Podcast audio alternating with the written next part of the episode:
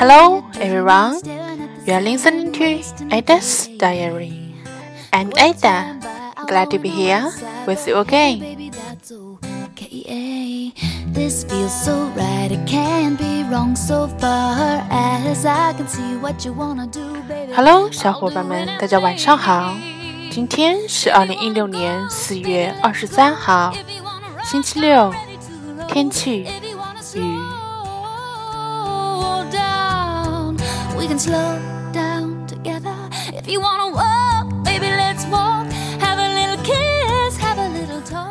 从昨天晚上开始啊，就一直在下雨。今天呢，又是下了一整天。对于我而言，在这个星期六，在这样不好的天气下，我还要出去上课，真的有点同情自己啊。其实这些对于我而言呢，都还好。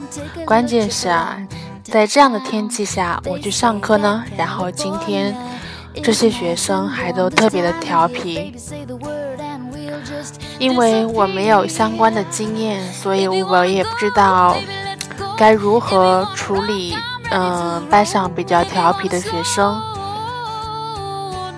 如果哪个小伙伴有好的方法的话，请给我支支招吧，谢谢。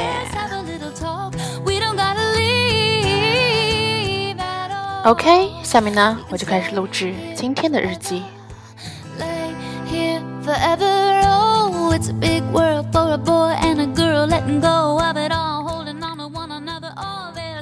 It started raining from last night and it is still raining outside. For me, I needed to teach calligraphy in this bad weather at Saturday. I felt a little sympathy for myself. If you wanna walk, baby, let's walk. Have a little kiss, have a little talk. We don't gotta leave at all. All this didn't matter for me, but the students were so naughty in today's class. I really don't know how to deal with this kind of situation. If you have some good ideas, please tell me. Thanks in advance.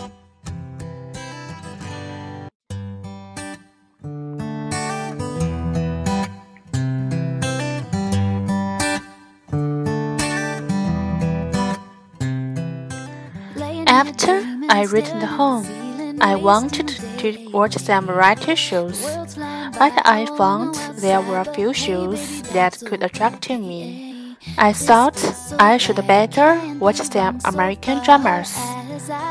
At least they could help me improving my listening. If you wanna go, baby, let's go. If you wanna rock, I'm ready to. If you wanna slow can slow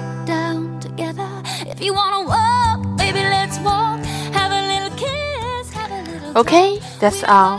今天就录到这里啦，感谢您的收听。See you next time. Bye bye.